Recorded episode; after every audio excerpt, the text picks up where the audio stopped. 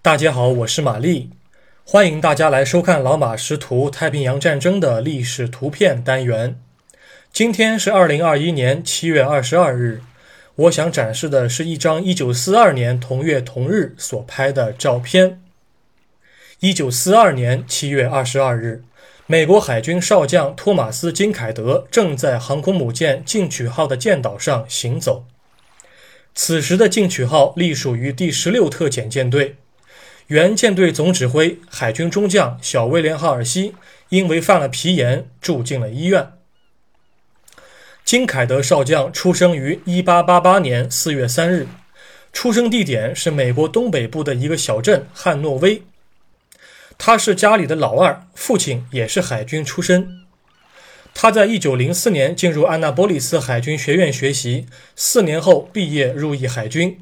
在校成绩非常的不理想。一九四一年，五十三岁的金凯德得到了晋升，成为了一名海军少将。在哈尔西患病期间，第十六特遣舰队的指挥权交由海军少将雷蒙德·斯普鲁恩斯指挥。金凯德自己是该特遣舰队第二支队的指挥官，负责护航任务。之后，斯普鲁恩斯调离舰队。金凯德则接替了他的职位，成为了特遣舰队的总指挥。一九四二年七月，金凯德登上了他的旗舰“进取号”，着手准备登陆瓜达尔卡纳尔岛的瞭望塔行动。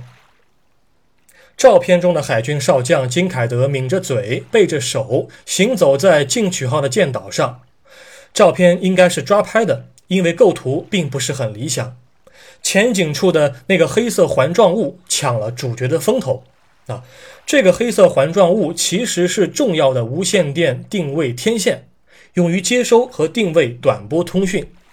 而金凯德少将上方应该就是航空母舰“进取号”的 CXAM-1 型雷达。此时的金凯德看起来有一些急躁，毕竟他从未指挥过海军航空兵。本照是美国海军官方照片，现在收录于美国国家档案馆内，官方编号为八零杠 G 杠幺幺六五零。感谢您收看今天的节目，我们过几天再会。